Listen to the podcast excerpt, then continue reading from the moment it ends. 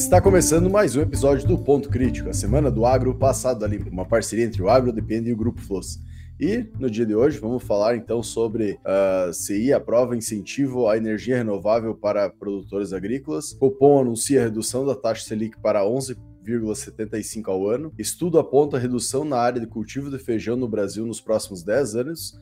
E para a CNA e europeus querem asfixiar o agronegócio brasileiro e ainda não haviam, uh, não haviam condições de fechar acordo uh, da União Europeia com o Mercosul. Apresentando o mês de hoje, meu nome é Cassino Sartor Decker. Meu nome é Eduardo Sebastiani. E meu nome é Luiz Gustavo Floss. Então, a, a Comissão de Infraestrutura, né, ou CI aí, aprova nessa terça-feira, dia 12, proposta que incentiva produtores agrícolas a comprarem equipamentos para a produção de energias renováveis. Uh, é uma coisa que a gente já comenta já comenta muito da potencial, a gente pode dizer, de geração, tanto de energia, tanto vindo de fontes renováveis, como também combustíveis, tudo mais ligado ao agronegócio, que é uma coisa que não dá para entender como eles já não vieram um pouco antes com isso, né? A gente pega a quantidade aí que a gente tem de telhado de galpão, por exemplo, toda a questão ligado nas próprias fazendas, né? Local para colocar isso, muitas vezes perto da sede, e muitas vezes não tinha incentivo para isso, né? Agora, vindo esse incentivo, pode ser que ajuda a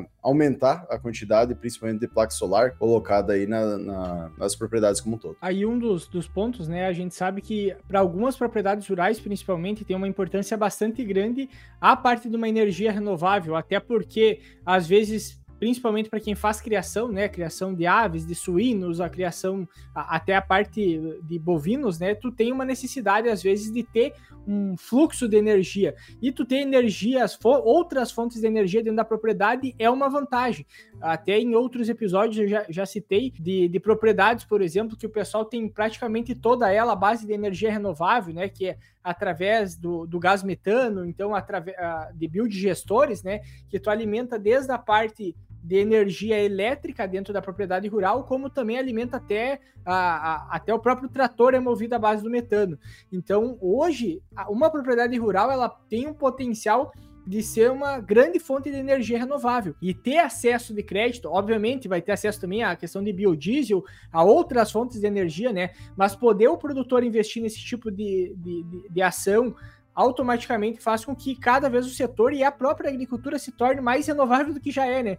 Uh, todo episódio eu acho que a gente frisa bastante o quanto a agricultura brasileira é sustentável, né? Que a, até chega a ser cansativo a gente repetir tantas vezes a mesma coisa, mas a, ao mesmo tempo o pessoal repete ao contrário muitas vezes para o lado de fora também. Uh, e, e como isso poderia ser vantajoso principalmente para mostrar ainda mais sustentabilidade, a, ter uma energia cada vez mais barata chegando também para o produtor e como ele poderia aproveitar isso, trazendo mais rentabilidade até mesmo para ele, né? E a gente sabe que o Brasil, em termos nacionais, aí, ele é uma referência em energia renovável, mesmo que esteja leiloando aí questão dos petróleos, né, das, das extrações de petróleo, mas, por um outro lado, ainda segue sendo um, um, país com fonte energética bastante renovável e agora acessando com uma maior facilidade isso para os produtores também. Não, sem dúvida nenhuma, acho que vocês falaram tudo, né, a respeito, o que é importante é que possa isso vir também é, como uma forma governamental, né, como uma política governamental, não só uma questão de interesse pessoal, individual, a gente sabe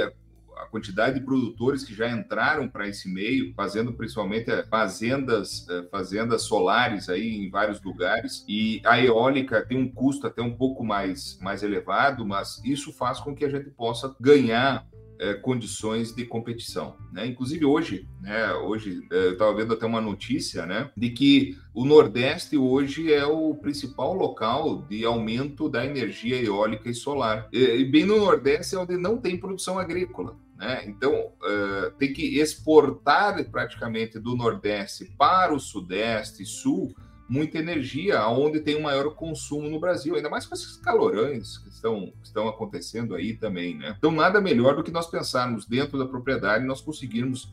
Não é só uma questão de redução de custo, mas é uma questão de autonomia de energia. Né? A gente conseguir ter essa autonomia local e, e com certeza a tendência é ter é, melhorar. Né? Obviamente, né, o Brasil, dentro da área agrícola, nós temos uma grande produção de bioenergia a partir do biodiesel, a partir do álcool, né? A gente já falou aqui até sobre essa questão, mas o que vem interessante nessa matéria né, é justamente isso. A, como que a gente pode incentivar dentro dessa produção uh, os produtores a trabalhar cada vez mais com a eólica e com a solar. E, e o que não falta é lugar para colocar isso, né? Nas coxilhas, nas, nas áreas onde tem mais espaço, tem mais espaço até no que no meio urbano. Então, eh, nada melhor do que a gente poder aproveitar isso. E, de novo, aquilo que a gente vem falando sobre a questão de biocombustíveis, aqui a área agrícola pode se tornar um grande, uma grande hidrelétrica, né? Eh, ou eh, uma, uma, uma fazenda eólica de venda de energia para, para a cidade também. Né? Então, ao invés da gente ter grandes hidrelétricas, grandes estruturas, nós ter estruturas locais que possam comportar e, e inclusive, levar isso para as cidades, é, essa energia. Então, ao, ao, invés de a gente só dar, de novo, vem aquele, aquela questão: a agricultura não é só alimento, né? a agricultura é energia também, porque não energia, energia elétrica levada a toda a cidade. Olha a dependência que a cidade tem do meio agrícola também. E é uma fonte, querendo ou não, mais uma possibilidade, vamos dizer, se mudasse um pouco as leis também, né, de fonte de renda para o próprio produtor, né, uma, um investimento que ele podia fazer a longo prazo para ser mais uma fonte de renda. E além disso, entra na toda a política, vamos dizer, a política não, mas na agenda ambiental, porque inclusive na, no texto, né, no caso que altera a política ali, que é, é comentado na notícia, não é só energia solar e eólica, né, também entra toda a parte de biomassa, então é algo muito interessante. A produção de energia uh, renovável entre incentivos uh, como um todo, então, vai pegar toda a parte da matéria orgânica e também foi colocado uma emenda para a questão de equipamentos movidos a biocombustíveis, né? Então, entre o biodiesel, por exemplo, até mesmo um, futuramente uma questão do motor a, a álcool, vamos dizer assim, né, para usar como gerador também. Então, entrar essas outras questões também é muito importante para começar a movimentar a indústria e a gente também conseguir começar a melhorar as tecnologias. A gente já comentou bastante sobre biodiesel, que ele tem alguns problemas, precisa melhorar e com o aumento do consumo dele, tu consegue ter investimento para fazer esse desenvolvimento então, acho que é algo interessante a gente trazer também, que não é só a energia solar e eólica, né? A gente tem diversas outras fontes de energia que a gente podia usar no agro, né? E usar muito bem, que nem o Floss comentou, é um potencial para a cidade que nem se fala. Maior que do, do que para o campo, né? Até, até tem alguns produtores que o pessoal está fazendo as, tipo, uma usina elétrica da parte de fotovoltaica. Então, quando tem uma área, um espaço grande, os caras vão lá e enchem de placa solar. Tem até uns vídeos, se eu não me engano, da China, né, que mostra alguns locais que talvez não são agricultáveis ali, que tu tem inúmeras placas solares também para fazer e captar essa energia renovável, digamos assim, de alguma forma. Então existe muita oportunidade ainda. O mais estranho é que eh, teve toda aquela, eu não sei como é que tá aquela questão da taxação ainda sobre as placas solares, né? Que teve também. Só que ao mesmo tempo isso parece quase como um desestímulo para se investir nisso mas a, a, todo mundo que tem, a, tem, tem, toda a questão do retorno, né? Toda a questão da sustentabilidade que isso traz. Então é algo que deveria ser facilitado, facilitado o acesso e não dificultado, como a gente vê muitas vezes em relação às políticas que são colocadas sobre esses, essas energias renováveis. Né? Perfeitamente. Eu só queria fazer um comentário que talvez uma curiosidade, né? Daqui a pouco o pessoal começou a pensar a biomassa, né? É, hoje é muito utilizada a biomassa nas usinas de cana-de-açúcar. As usinas de cana-de-açúcar açúcar, quando tiram todo todo o caldo da cana para fazer açúcar e fazer álcool, sobra todo aquela, aquele bagaço, e aquele bagaço hoje já é utilizado para fazer energia elétrica, já é mais uma mais uma fonte de receita para, é, para, esses, é, para essas usinas, né? Então, isso, de novo, vem por uma questão é, de importância, nesse caso aqui da notícia, de incentivar essas usinas a terem isso com um custo mais baixo, incentivar para maior produção e esperamos que possa ter, inclusive, essa, essa questão, né, essa liberação, vamos dizer assim, para que possa uh, ser utilizada essa energia não só para consumo próprio, mas também para ser vendido e de entrar dentro dessas linhas, ainda mais no verão. Né, nós estávamos falando agora que é o calor que está acontecendo, é, precisa ter a quantidade de ar condicionado que é, é que está ligado e a quantidade de carros elétricos que estão entrando dentro do mercado, né?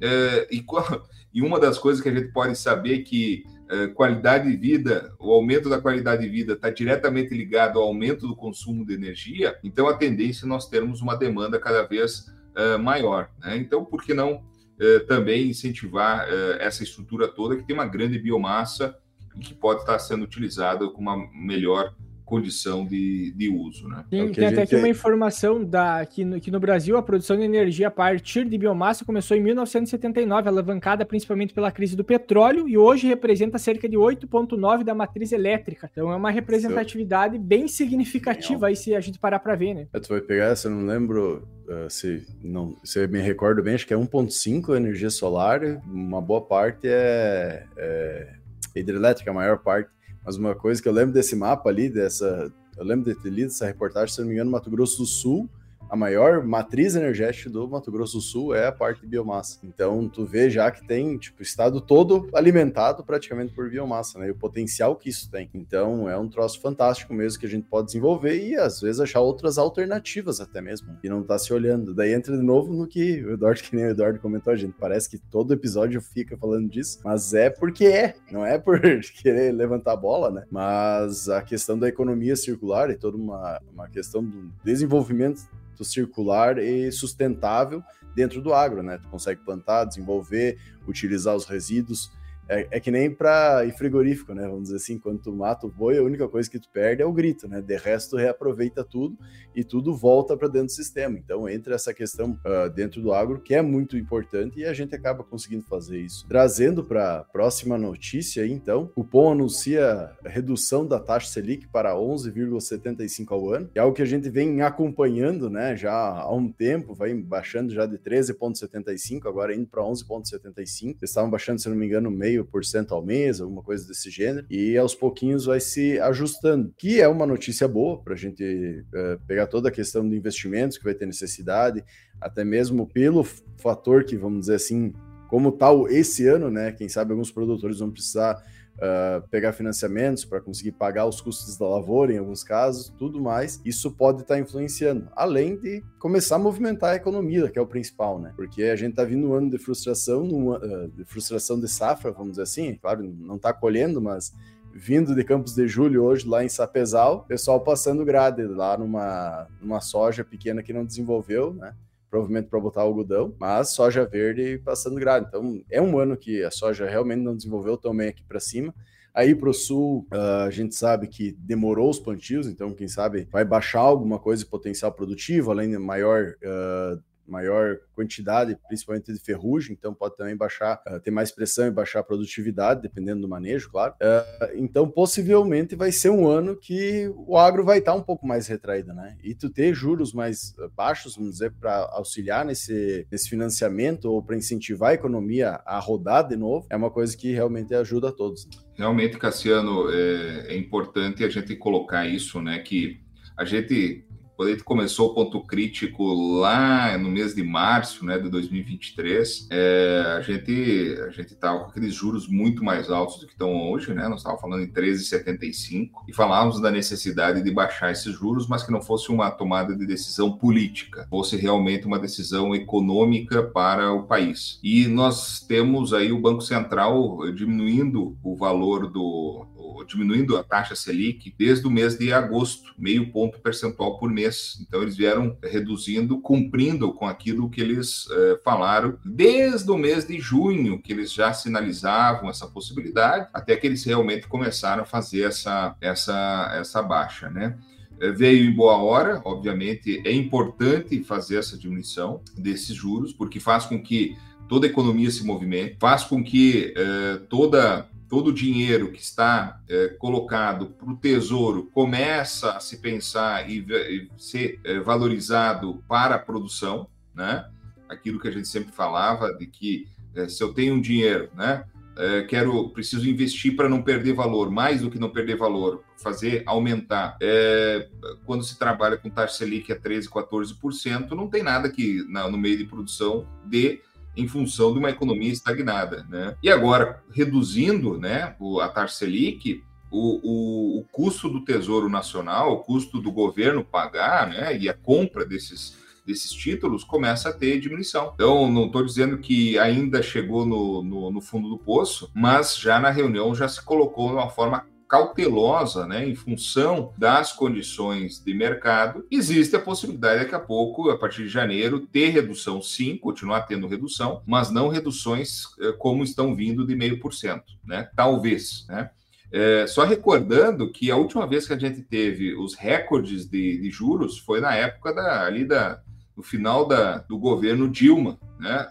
Antes, antes, da, antes dela ser impeachmentada, e a gente teve juros altíssimos porque a economia estava um caos, né? Estava um caos e começou a reduzir os juros já a partir do Temer com a sua política de austeridade. E nós chegamos uh, no ano de 2018, inclusive uh, já, uh, já no último governo, no último ano do governo do, do Temer, já um pouco mais de 2%, e, e o e, o, e, já no governo Bolsonaro, nós chegamos a ter durante o ano de 2020 juros de 2%, porque se reduziu tanto o juro na época do início da pandemia, porque todo mundo estava parado, a economia estagnou. Então se reduziu os, os juros uh, mais baixos possíveis, só que início de 2021 começou essa alavancada. Janeiro de 2021 começou a aumentar os juros, importantes naquele momento, porque teve uma inflação muito grande. Uh, no comando do Paulo Guedes, uh, esse aumento aconteceu, importante para segurar uh, ainda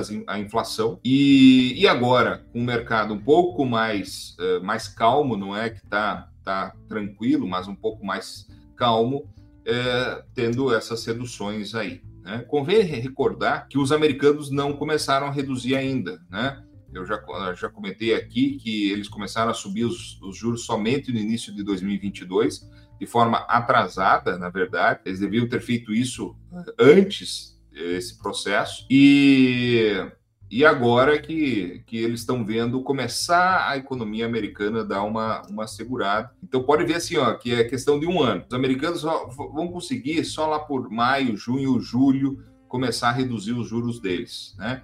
Tomara que isso aconteça, porque mostra que a economia mundial está um pouco mais, é, mais calma, né? Mesmo com todos os conflitos que estão acontecendo, né? Hoje já está se falando um pouco menos da questão do, lá do Hamas e de Israel, né?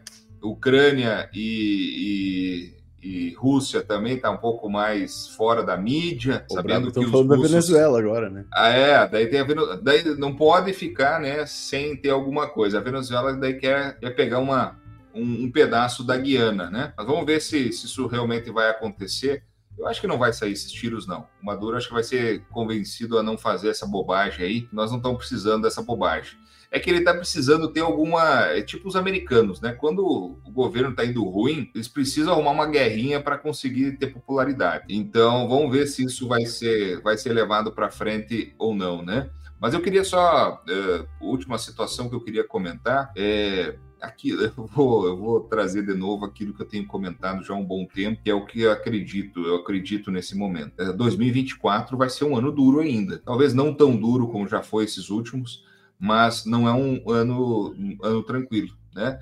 É, não só pela questão, e aí sobre o ponto de vista econômico e de juros, tá? É, nós podemos até discutir um pouco sobre o ponto de vista de manejo, de produção, que nós temos várias situações climáticas aí envolvendo, obviamente. Mas sobre o ponto de vista é, econômico, não, é, não vai ser um ano tranquilo, né? E, e hoje está sendo aprovado de novo uma reforma tributária no Congresso, pessoal. Nós vamos pagar mais impostos nos próximos anos. Segure-se quem puder. Né? E isso vai fazer mais, né? Então, eh, nós estamos numa situação muito complexa. Então, sobre o ponto de vista econômico, nós temos que é botar as barbas de molho. Nós não estamos aí eh, com vacas gordas, não. Mas o, o, o, o povo tem que continuar comendo, o povo vai continuar dependendo de eletricidade, as coisas vão acontecendo, obviamente, mas a gente precisa saber como lidar com essa, com essa situação que nós estamos nesse momento. Até, até esses, não, não, não, eu perdi uma parte até do que vocês comentaram a respeito da, dessa, das taxas, né? Mas eu vi alguns dias atrás uma, uma, um vídeo do, do próprio Ricardo Amorim lá falando a respeito da, da taxa de juros, como isso também influencia para dentro do país, né? Que era uma coisa que às vezes a gente não, não para às vezes para analisar, que no momento que tu tem uma taxa de juro mais baixa, às vezes a, uma X família que tem uma, uma renda lá, se a taxa de juro baixa, automaticamente tu já consegue encaixar mais famílias para para favorecer um financiamento, para comprar uma casa, e como tudo isso faz com que movimente toda a economia. Então, para o cenário do Brasil, ter essas reduções de juros, como está acontecendo, é um ponto importante para ver se dá uma melhorada na questão econômica. Não sei se vocês comentaram também a respeito do, do que está acontecendo na Argentina, né? Sobre a própria desvalorização da moeda deles, que eles estão fazendo agora, que é uma forma também de, de, de, incentivar a exportação de produtos. Então a gente vê que quando a gente fala de questões econômicas são bastante complexas, só que quando a gente avalia o cenário brasileiro com inflação alta e imposto cada vez, como o Floss comentou, aumentando mais, tudo isso dificulta para empreendedorismo, para o desenvolvimento do país, porque tudo se torna mais caro. Então a gente tem que, de certa forma, sempre, a, até no meu ponto de vista, se a gente for olhar, logo quando a, a, teve, teve a notícia que teria essas reduções né, pontuais eh, se eu não me engano, são mensais, né, de, da, da taxa de, de juro, da, essas reduções até eu não estava botando muita fé que realmente ia acontecer. E eu, eu chegar momento, até agora fazendo, né? É, é, até, até o momento está acontecendo. Vamos ver se vai bater as metas ainda. Tomara que dê certo, né? Tomara que realmente aconteça essas reduções de juro, porque era uma, era uma proposta bem uh, ah, para o momento e para a taxa de juro que estava naquele momento, tem reduzido conforme foi, foi apresentado naquele momento. Vamos, vamos seguir acompanhando, né? Que quanto me, menor a taxa de juros, menor aí para todo mundo, melhor para o desenvolvimento do país. Até é interessante essa questão que tu fala do da Argentina, porque querendo ou não, ou é, duas formas de tu trazer dinheiro para dentro, ou movimentar mais a economia interna, criar riqueza e a própria população importar menos, né, e utilizar o que tem exportar dentro. Exportar mais. Ou exportar mais, né, fazer serviço exportar mais. E o, e o agro, querendo não, isso a gente é muito bom, a gente consegue trazer muito dinheiro de fora para dentro. Ainda pecamos um pouco no consumo interno, né, tanto que a gente fala toda a questão do biodiesel, o potencial que tem etanol, o potencial que tem outras questões, e geralmente a gente vai falar lá dentro do Brasil, o principal que a gente fala de utilização do agro é óleo de soja para alimentação, é alimentação basicamente, né? Óleo de, soja, óleo de soja para alimentação vai trazer o etanol agora também que está aumentando, biocombustível que entra na parte biodiesel também está começando a aumentar ainda mais pelas questões que estão impondo que isso aconteça, né? Mas entra do potencial que a gente não está olhando e deveria estar tá olhando um pouquinho mais para trazer, né? Em vez de ficar taxando tudo, que vai trancar ainda mais o negócio, já tem toda aquela questão que a gente já está passando a curva que está baixando a arrecadação, já se mostrou isso nas notícias, e mesmo assim o governo quer taxar mais e não percebe que vai arrecadar menos e vai aumentar a, toda a parte do pessoal começar a trabalhar sem nota, né? Então, a gente sabe que é isso que acaba acontecendo para frente. Mas trazendo outra notícia até ligado com essas questões de previsões e tudo mais, e também entra das outras culturas, né? Então, estudo aponta a redução na área de cultivo de feijão no Brasil nos próximos 10 anos. E está muito ligado com a questão da economia, no meu ver, também, né? E do consumo do brasileiro, como ele está ocorrendo esse consumo hoje, né? Porque a gente já comentou, eu não lembro em qual episódio foi, mas a gente comentou em outro episódio, e tinha uma notícia que o consumo, principalmente feijão, arroz, caiu muito nos últimos 10 anos, né? E essa previsão vem junto a isso também, né? Porque a gente sabe, o feijão, querendo ou não, ele trabalha conforme o mercado tá. Então a gente acaba não tendo uma estabilidade de preços tão boa. Uh, geralmente ele tem um, um, valor agregado bom. O pessoal que tem pivô aproveita muito para fazer uma terceira safra. Porém, tem um potencial enorme ainda essa cultura em si para ser trabalhada no Brasil. Mas se a gente ficar só no mercado interno e não trabalhar muito as opções de vender para fora ou, ou algo do gênero, né? Ou aumentar esse consumo interno, realmente vai começar a baixar preço por ter muita demanda e a gente não vai conseguir ter estabilidade. Então, creio que esteja muito ligado a isso, a redução de áreas, né, além do aumento de produtividade aí que ocorre todo ano. O estudo aqui aponta que teve uma redução uh, de, de, de, uma leve queda de consumo de 3,4, né, passando de 2 2.850 mil toneladas para 2.752 mil toneladas. Então, ah, muitas vezes a gente vê em algumas pautas, né, o pessoal abordando que, nossa, tá aumentando as áreas de soja, tá aumentando a produção de soja e tá estão parando de produzir comida básica para a população para aumentar as áreas de soja. É o discurso que a gente mais mas houve, né? Até naquela, naquela CPI que teve lá do MST, lá que teve o pessoal falando também que o agronegócio não produz comida, que alface, feijão e arroz que ele estava comendo no almoço não era o agronegócio que produzia. Então a gente vê bastante coisas e discursos nesse sentido, né? Enquanto todos os dados mostram que vem reduzindo o consumo, principalmente de feijão, vem reduzindo o consumo de, de, desse tipo de alimento, por uma questão aí, aí tem vários pontos que a gente pode dizer o porquê que poderia estar reduzindo esse tipo de consumo, mas o que a gente vê de terrorismo alimentar acontecendo por toda parte, né? Até, não sei se foi essa semana ou quando foi que apareceu lá uma notícia do pessoal falando do arroz branco. Então sempre tem alguma notícia crucificando algum tipo de alimento, botando algum problema em algum tipo de alimento, que normalmente é os mais acessíveis para a população de forma geral. E aí o problema é a forma com que isso tudo é comunicado, né? Então, hoje alguns alimentos que o Brasil poderia estar produzindo em maior escala, que poderia baratear o, cu o, custo e, e, melhorar o acesso, obviamente com o tempo eles vão estar sendo substituídos por, por, por outros, né?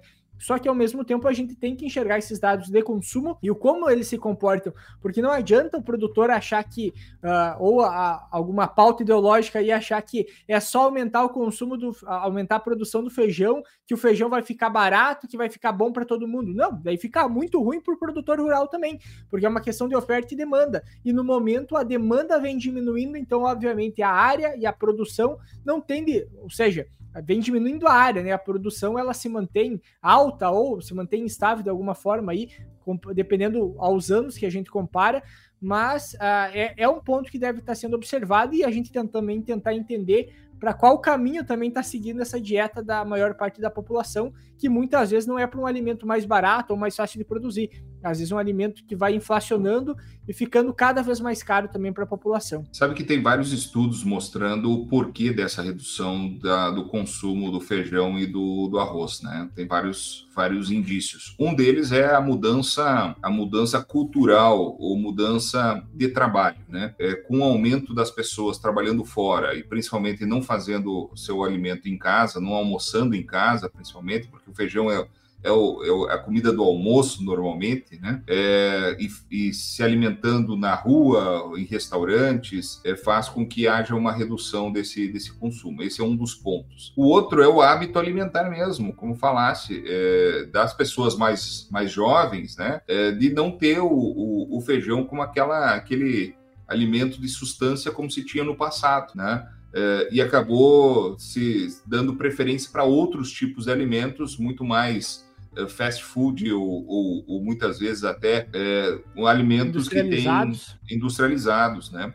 Apesar que existe uma outra grande, um outro grande caminho é, das pessoas trabalharem com alimentos mais leves, né? Então não ser, o feijão é um, é um alimento pesado, né? Quando, quando, quando você se alimenta, tanto é que tu precisa tirar uma, para quem se alimenta muito, precisa estar tá tirando uma cesteada muitas vezes, né? Durante o dia. E essa cesteada não é possível para muita gente. Agora, quando tem uh, trabalhador mais braçal, que precisa mais energia, mais proteína, obviamente o, o feijão continua sendo uh, um dos, dos alimentos uh, aí disponíveis, né? Isso faz parte da mudança cultural, né? Quando a gente fala mudança cultural, é, entra a questão do alimento, entra a questão das atitudes, nas visões, né, que acabam acontecendo. E isso, isso vai impactar sim na agricultura, pessoal. Isso vai impactar, isso é um, uma das formas, né? Então, por isso que quando a gente fala que o feijão não tem preço, né, porque ele é, aumenta a produção, cai o preço facilmente, não existe uma bolsa que defina isso.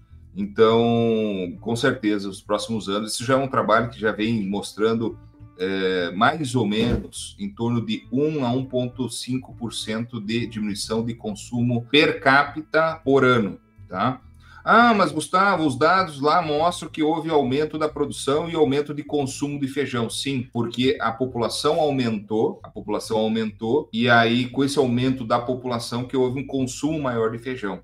Mas per capita, por pessoa, existe uma queda de mais ou menos de 1 a 1,5% ao ano eh, nessa diminuição desse consumo. Então, só para a gente ver que a, a, partir do momento que aquela, uh, aquela curva né, uh, estagnar de crescimento da população, porque vai chegar um momento como hoje tem menos, uh, menos, as famílias estão tendo menos filhos, nós estamos chegando no momento em que a curva vai fazer, vai ser descendente. Ou seja, nós vamos ter muito mais pessoas uh, uh, velhas, né, ou com maior idade, e muito menos pessoas jovens. E nesse sentido, a tendência do consumo ser menor e, portanto, o consumo total do Brasil ser menor de, de feijão e de arroz também, né? Apesar que o arroz hoje eh, tem bons preços até para o produtor devido à questão da exportação. Hoje saiu até uma notícia aí de dificuldade de exportação que vem, vem acontecendo, mas eu acho que essa é emblemático, essa, essa reportagem,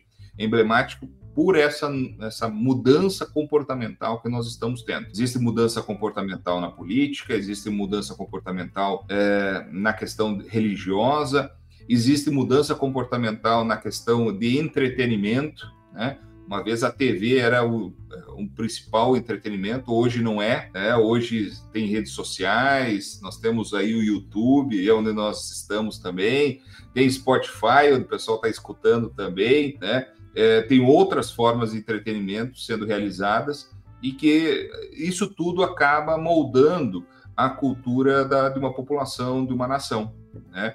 E o feijão está entrando nessa grande mudança aí com uma diminuição do seu consumo, o que pode vir também outros alimentos a ter essa diminuição no futuro próximo. Só, só uma, uma contribuição ali em relação a um dado aqui que eu encontrei. Em 2021, o consumo aparente per capita de feijão comum foi de 12,2 quilos por habitante e, e, o pico de consumo que se teve lá em 1996 era 18,8 quilos uh, por habitante. Então, olha que diferença significativa que a gente teve durante um. E, e aí não é nenhum período tão longo, né? E a questão é o quanto isso vai mudar ainda para frente com essa mudança de hábitos alimentares e assim por diante, como o Floss comentou também. Acho que entra também nessa notícia, claro que não está aqui, mas entra uma reflexão para a gente fazer a importância da exportação, né? Pensando para nós, no nosso setor e até para o Brasil como um todo e a possibilidade que tu ia ter de mais produtos, vamos dizer assim, mais uh, outros, outras culturas a serem produzidas, que nem a gente já comentou outras vezes, girassol, gergelim, tem diversas outras. Se tivesse mercado para vender, se esse mercado fosse estável, se a, a, própria questão da população utilizasse mais e se o governo incentivasse a utilizar mais esses outros produtos, né? Porque querendo ou não, hoje a gente é muito é muito fechado a, até a própria questão da cesta básica, ela é muito fechada em massa, feijão, arroz, farofa, alguma questão uh, mais específica e óleo. Então ele fecha muito nisso e fica uh, muito pautado a isso, né?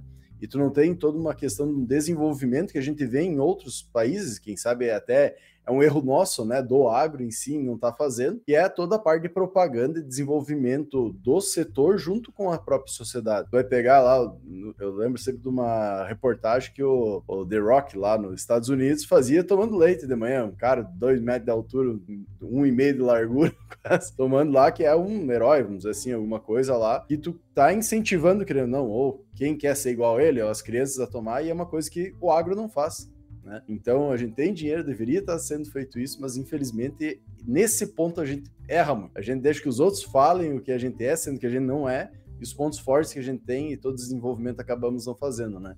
Então entra essa importância e os setores também de se desenvolver e não esperar vir só do governo, né? Para a gente realmente conseguir desenvolver novas culturas, desenvolver novos mercados e para uma industrialização mais forte também da parte do agro, né? Porque, cara, Quanto mais a gente desenvolver dentro do Brasil, mais a gente vai vender uh, produto com valor agregado, mais vai gerar emprego, mais, mais, uh, mais vai movimentar a economia, aumentar o consumo, né? A gente sabe que primeiro os pila que sobra mais no mês, o cara começa a comer uma carne um pouco melhor, começa a usar produtos um pouco melhores e é um preço mais alto, né? Então, alimentação é o primeiro que estoura. Mas trazendo a, a última notícia aí, que tá ligado também a isso, né? Uh, da questão da gente às vezes ficar esperando muito dos outros, que é o que acontece muito com a Europa, querendo ou não. Mas para a CNA, então, europeus querem asfixiar agronegócio brasileiro e ainda não haviam condições aí para fechar o acordo uh, do, da União Europeia com o Mercosul, que é uma coisa que vem se estendendo já há diversos anos. Né? Tem muitas sanções dentro do, em cima do Brasil, uh, no Mercosul como um todo, mas principalmente sobre o Brasil, entra toda a parte de desmatamento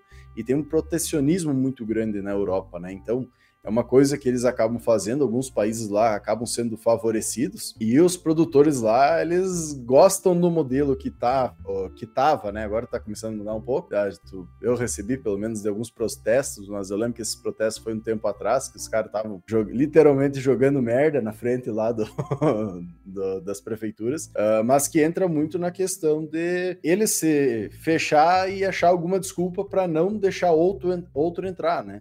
E fazer uma cobrança de algo que eles ainda não realizam. Então, uh, toda essa parte ambiental eles não fazem, mas eles cobram dos outros que querem vender para eles. Então, entra muito nessa, nessa questão que a notícia traz, né? Deles querer não deixar o agro entrar para manter um protecionismo no final das contas. Tem até, não sei se tu vai lembrar, questão daquela série do Roten, uh, uhum. Roten, não lembro exatamente como é que se pronuncia, mas que já tinha em relação, por exemplo, aos vinhos, né, da questão da Europa, os vinhos franceses, uhum. que daí tu tinha a China produzindo um vinho de qualidade também, e às vezes até algumas falsificações de vinho acontecendo em outras partes do mundo, e, e muitas vezes entrando e concorrendo diretamente com o mercado interno deles, né, diretamente com o mercado do vinho francês. E aí, hoje tu tem várias, agora esqueci o termo correto, ah, mas, por exemplo, alguns privilégios ali para os produtores que são da europeus, que obviamente deixa eles até de certa forma meio acomodados para não produzir, não buscar se tecnificar e produzir cada vez mais. Então eles têm meio que uma garantia de receita do, daquilo que eles vão estar. Tá, é, tem um subsídio, tem bastante subsídio para os produtores europeus. E aí, quando tu tem. E obviamente isso faz com que encareça os produtos internos deles. E como é que eles fazem para se proteger e valorizar, teoricamente, o produtor? É botando algumas é, é, é, dificultando a entrada de outros produtos para dentro do país. É a forma que eles encontraram para estar tá se protegendo e proteger os produtores deles.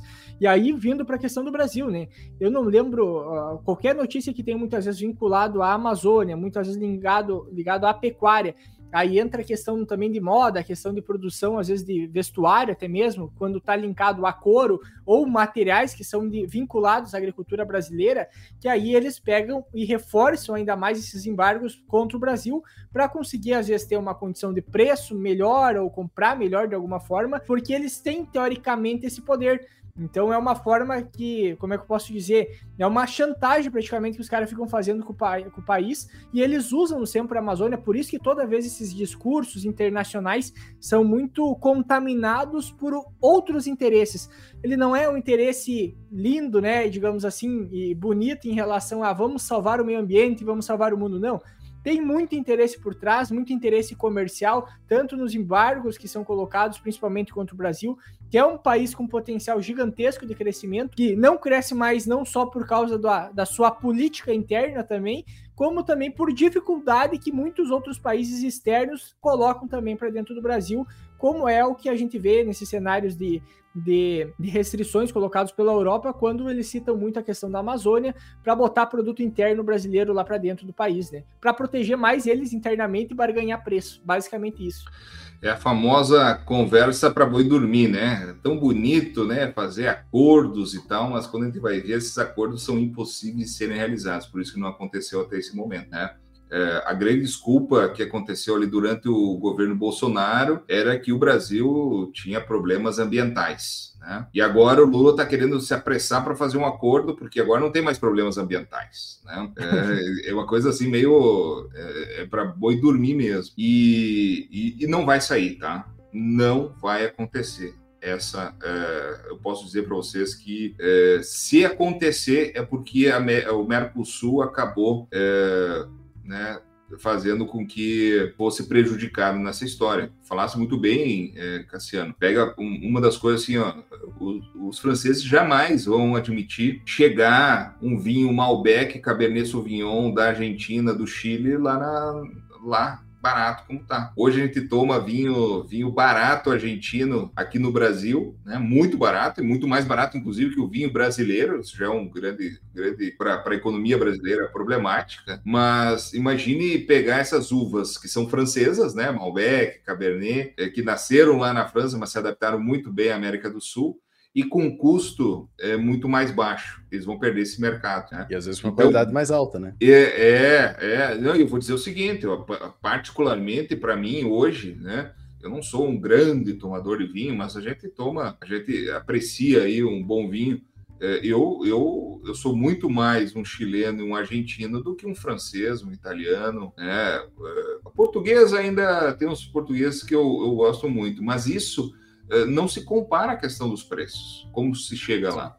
Então, não adianta, esses países não vão abrir a guarda, eles vão tomar restrição muito grande, do, vai ter muito protesto lá pelos produtores, pela população, e não vai admitir que possa ser levado algo de lá para cá. E essa proposta que os europeus querem é que a gente seja um grande lixo de tecnologia europeu, né? ou que consuma a tecnologia europeia sem ter desenvolvimento local. Então, isso, isso não vai acontecer, esse tipo de, de acordo, né? Imagine se não existe um acordo decente nem dentro do Mercosul, é, aqui dentro do Mercosul, entre os países, nós temos uma rinha de galo e não acontece, né? Semana passada a gente falou até sobre isso, né? Sobre a questão da Venezuela, da Bolívia, inclusive, foi um tema para nós. Imagine se aqui entre, entre, entre a população da, da América Latina não conseguem se entender, vão se entender com os europeus lá num, num acordo, né? E realmente, super... essa superproteção toda. E por isso que a matéria é muito interessante, que realmente os europeus querem asfixiar o agronegócio brasileiro. Então, o acordo é para isso. Então, por isso, eu não quero esse acordo. Eu não quero. Nós não podemos querer esse acordo. A gente falar do agro brasileiro não pode querer esse tipo de acordo. Por que, que o Lula quer apressar para fazer isso? Porque sabe que o Miller não vai aceitar isso. Né? E o Miller não aceitando, como os dois são os dois principais países do Mercosul, é, isso, esse, esse acordo não vai acontecer acontecer. Daí então, ele sai bem com os europeus que ele aceitou. Exatamente, a famosa marqueteiro. Ou põe marqueteiro esse presidente que a gente tem, né? Esse, oh. esse é. Né? Ontem é que ele, ele busca ele busca agradar também a, dentro daquela pauta ideológica, que é como a gente viu essa semana aí, ele falar declaradamente, né, a, a felicidade dele é um ministro comunista no, no, no STF, então é, é, é, esse tipo de coisa, é esse o tipo de posicionamento que o presidente tem, mesmo sabendo todos os problemas em relação ao comunismo, porque Aí tu vê a questão da pauta ideológica que é seguida por esse tipo de governo, e aí tem todos os problemas em relação a isso. Alguns detalhes em relação à a, a, a, lei europeia, né, de proibir algumas importações e essas taxa, taxações aí que acontecem, alguns produtos que estão ligados, e não é só o produto em si, né, é todos os produtos que são utilizados até mesmo das matérias-primas desses materiais, por exemplo, questão do gado, madeira, cacau, café, borracha, óleo de palma, que a gente já comentou em outros episódios aí sobre o óleo de palma também, a importância dele, e a questão da cultura da soja. Então, qualquer produto que seja originário, que tenha como matéria-prima qualquer um desses itens, vai ter algum tipo de taxação. Então, ou tem algum tipo de dificuldade se estiver ligado a desmatamento. Então, tu vê que são várias regras que eles vão colocando para dificultar cada vez a entrada de alguns produtos, de alguns tipos de produtos diferentes aí para dentro do, do, país, que, que a, tem uma, um propósito claro de, de apenas prejudicar, né? É igual aquela história do café, eu acho que foi o, não foi o Antônio Cabreira que falou para nós aí até num episódio a respeito do ah, café ah, que é produzido no Brasil, Aí tu vai tem que. É, vai pra Europa e daí eles encapsulam e tu compra de volta o café. Exato, porque tu não pode importar o café encapsulado já, transformado, porque tu tem uma taxação muito maior colocada por esses outros países. Então, inclusive, o exemplo que ele deu, se não me engano, era a Alemanha ou algum outro país da, da Europa. Uhum. Era a Alemanha, né? Que era o maior. Uh, é o maior, um dos maiores importadores Vendedores. e exportadores. Isso, exportadores também, sendo que não produz nada de café praticamente, né? Então, olha a, a, forma com que o mercado vai se colocando frente a esses embargos e assim por diante que é acontecido, e muitas vezes o Brasil só está sendo prejudicado. Aí tá errado mesmo. Tu produz a é... matéria-prima, vende para os outros botar valor agregado e tu compra ainda de volta com valor mais caro, né? Mas daí entra outra coisa, né? Eles fazem muitas vezes com o Mercosul, não fecha o acordo, mas com vários países da África, onde é que eles conseguem uma mão de obra mais barata ainda, praticamente escrava, como eles já estão acostumados, segundo a história, vamos dizer assim, de fazer até aparece no, no Rotten lá, que a gente tinha uh, visto também, que já é mais antigo. Já tem que olhar de novo. Da parte de cacau e desmatamento, né? Que acaba acontecendo, se eu não me engano, na, no Congo. Posso estar falando o nome errado do país, mas é na costa ali africana, uh, sub, que é tropical também, né? Então tem toda essa questão de desmatamento acontecendo, trabalho escravo, para todo esse cacau vai para a Europa, se transforma e vende para o resto do mundo. Então a gente vê uma questão que, com o Brasil, eles gostariam de fazer isso também. Porém, o agro do Brasil se profissionalizou muito. E hoje toda a questão nós é colhido com máquina, não tem toda a questão da regulação para trabalho escravo é muito forte. Qualquer coisinha que tu tá fora, tu pode às vezes ficar com uma empresa inteira parada por causa disso, né? Então tem diversas coisas que acabam entrando nessa profissionalização, trouxe que o agro conseguisse diminuir custo, ter um produto de melhor qualidade, que né, gente acontece com o algodão aqui, por exemplo, no, no Brasil como um todo, e outros produtos, cana, que não tem mais toda a parte de trabalho braçal, uh, e que tu tá tendo uma melhor qualidade de produtos, qualidade de vida dos, dos contribuintes também, né, para desenvolver tudo isso, e tu não tem como fazer taxação daí, porque, ah, não, não, não tem como comprar outro produto, porque tu não tá seguindo o que a gente tá pedindo, e daí como a gente tá seguindo agora, você tem que arrumar outra desculpa para não poder passar, né? Então entra muito nisso, isso. Porém, só para antes do Floss falar, uma coisa que eu ainda tô curioso. Vamos ver se daqui 10 anos não vai mudar essa história. Porque cada, cada vez menos os europeus querem começar trabalhando um trabalho braçal, um trabalho que muitas vezes no campo tu precisa de uh, um trabalho mais braçal, que não é ganha, sair ganhando milhões e às vezes tem que ficar estudando como os caras querem lá, muitas vezes com estabilidade, com final de semana, que a gente sabe que no agro não tem muito essa questão de final de semana, dependendo da função. E a quantidade de produtores deles lá está diminuindo cada vez mais, as pessoas novas não estão querendo virar produtores.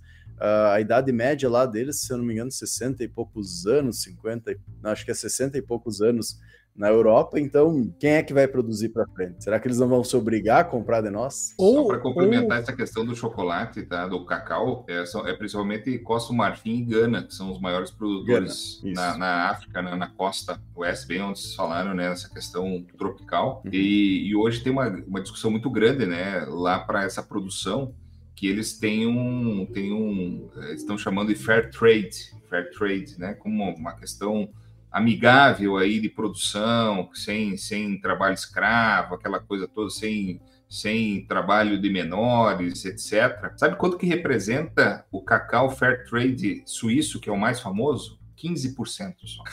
Então, eles são os primeiros a reclamarem, né, tudo, mas são eles que fazem a exploração ainda de muitos desses países, como a questão da África. Claro que tem muita, vocês falaram muito bem, tem muita coisa envolvida que não é simplesmente uma negociação, não é só isso, né? Tem várias coisas envolvidas, né? Mas eles, é óbvio que eles não querem que mais, mais outros países se desenvolvam, que tenham capacidade para entrar no mercado para concorrerem, né? E então nós estamos numa situação um pouco incômoda. E olha, e por isso que nós temos que olhar algumas situações, né? Que tem situações, eu acho que hoje mais importantes de nós estarmos analisando do que religião, do que daqui a pouco até ideologia, viu? Eu vou fazer, falar uma coisa meio, meio, meio complexa aqui. É óbvio que eu tenho minha ideologia, cada um tem a sua ideologia. É, por exemplo, a minha ideologia não é o que o governo está hoje aí presente. Mas tem algumas situações que estão acontecendo que é muito maior do que ideologia, ideologia né? que é a capacidade de desenvolvimento de um país com um determinado modelo né, de negócio. E se isso econômico, né? Por isso a gente olha, uh, por isso tem tanta confusão de, de, de falas, né?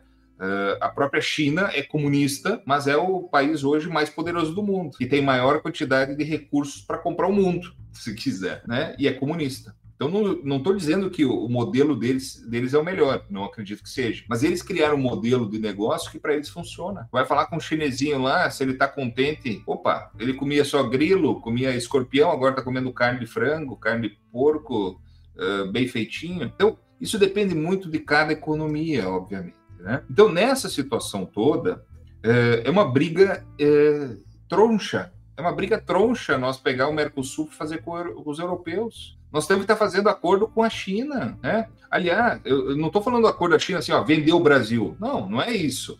É botar condições. Sabe o que aconteceu hoje? O leilão de transmissão elétrica. A gente estava falando antes de eletricidade, né? Hoje houve um grande leilão de, de redes de transmissão elétrica, que é importantíssimo o Brasil não parar porque nós estamos crescendo, aquilo tudo que nós falamos. Sabe quem foram os principais, as principais empresas que compraram essas redes de transmissão? Chinesas. Eu não sou contra o dinheiro da China vir para cá.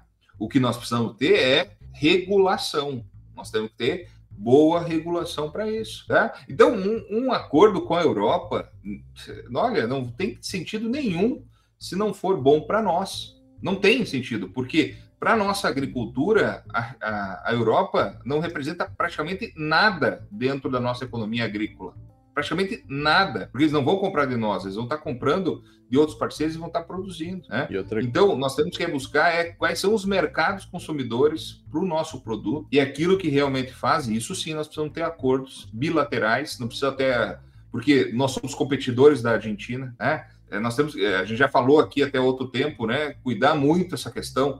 Né?